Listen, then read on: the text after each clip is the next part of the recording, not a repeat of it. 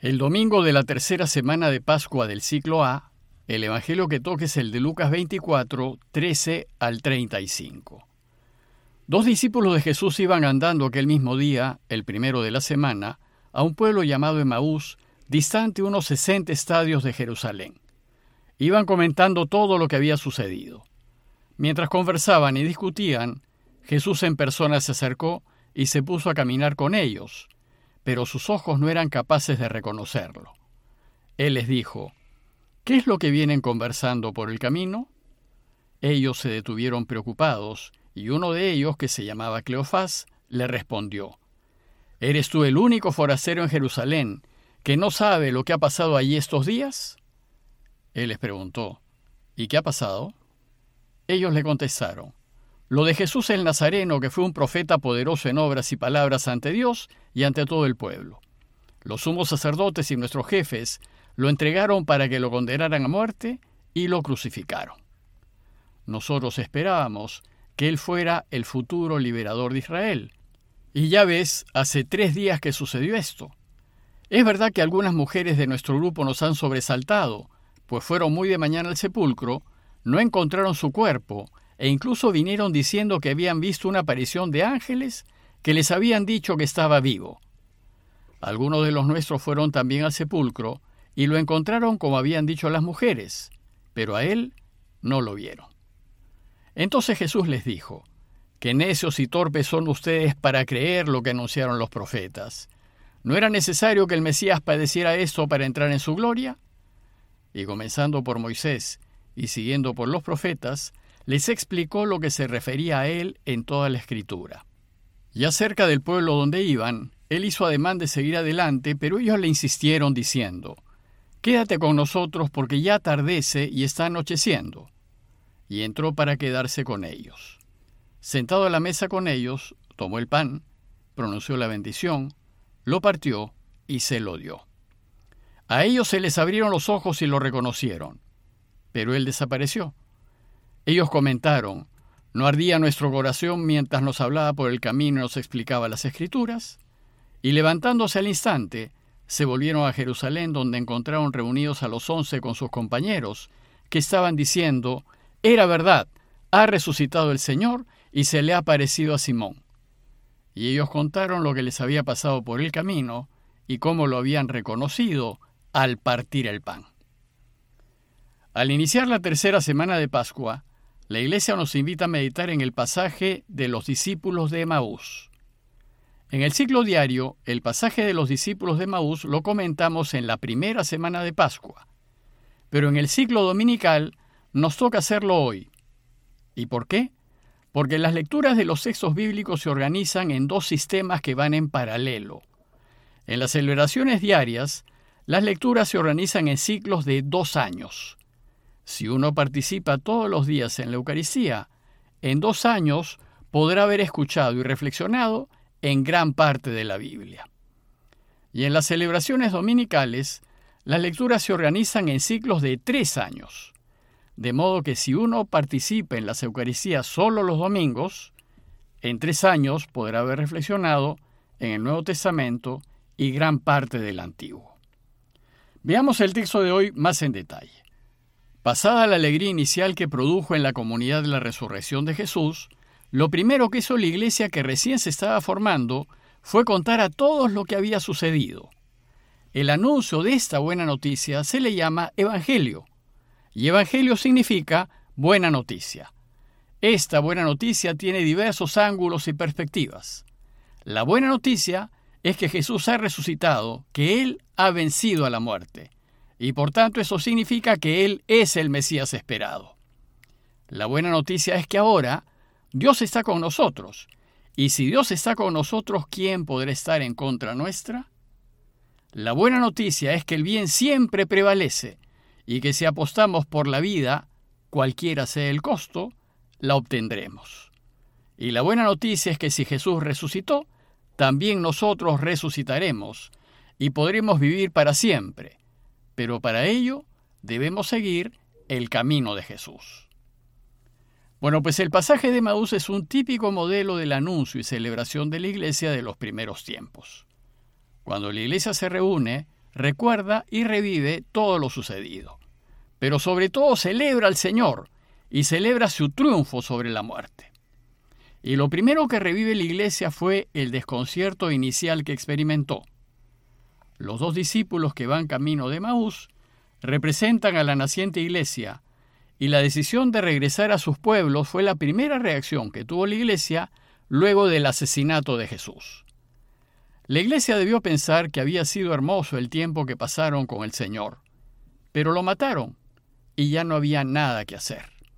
El proyecto de que el Padre reine quedó descabezado y trunco. Así es que lo mejor era volver a la vida ordinaria. Y así ese primer domingo, después de su muerte, parece que la comunidad decide abandonar el proyecto de Jesús. Lo segundo es considerar que aun en momentos en donde nosotros abandonamos a Dios, la Iglesia nos enseña que Él siempre permanece a nuestro lado. Esa enseñanza la recoge el texto diciéndonos que Jesús en persona se acercó y se puso a caminar con ellos, pero sus ojos no eran capaces de reconocerlo.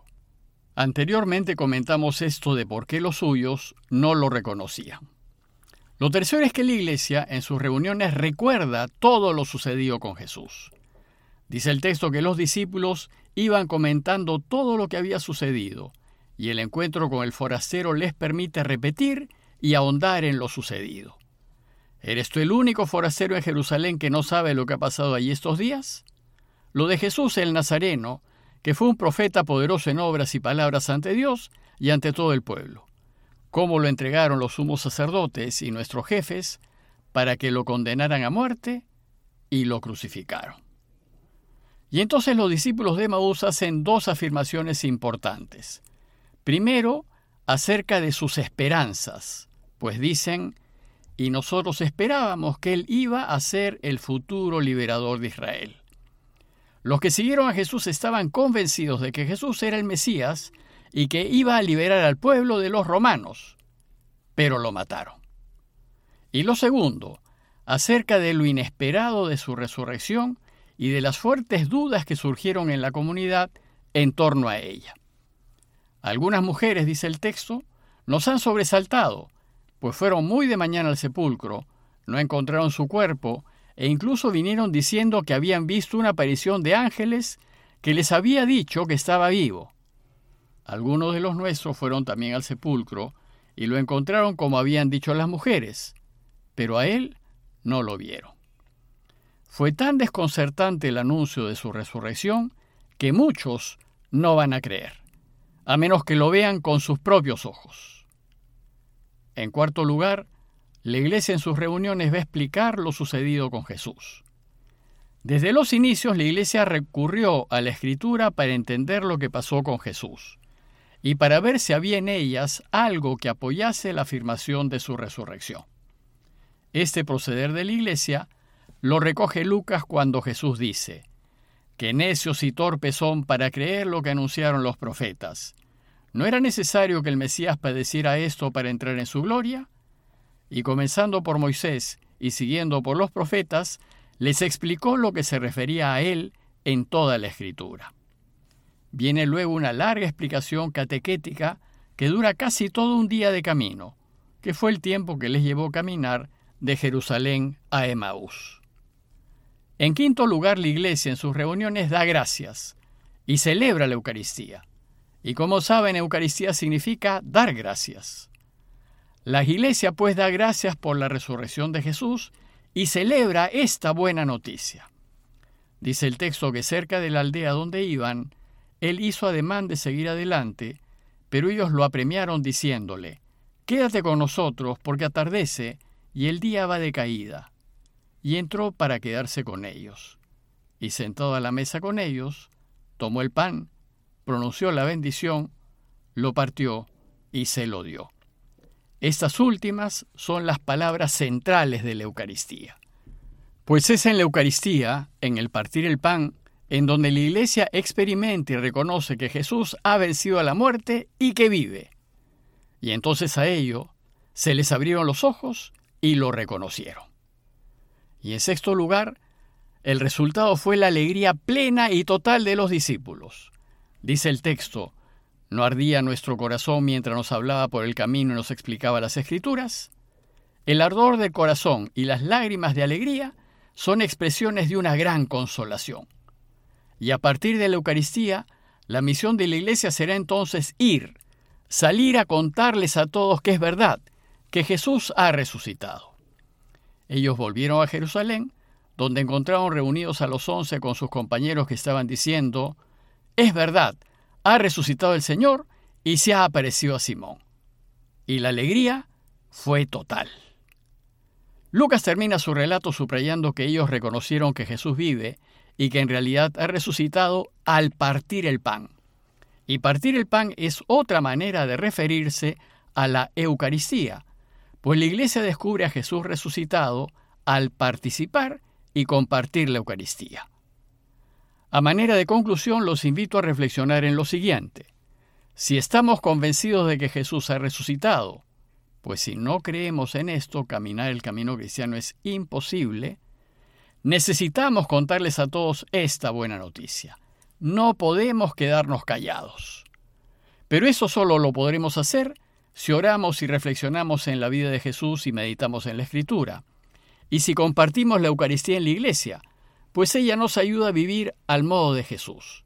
Si hacemos así, nos alegraremos por el triunfo del bien sobre el mal y nos llenaremos de esperanzas para vencer cualquier clase de mal que nos agobie. Pidámosle al Señor su ayuda para que descubramos la importancia y el valor de la Eucaristía y así como lo hizo la primera iglesia, sentémonos alrededor del altar y celebremos a Jesús resucitado y celebremos que la vida siempre vence a la muerte. Parroquia de Fátima, Miraflores, Lima.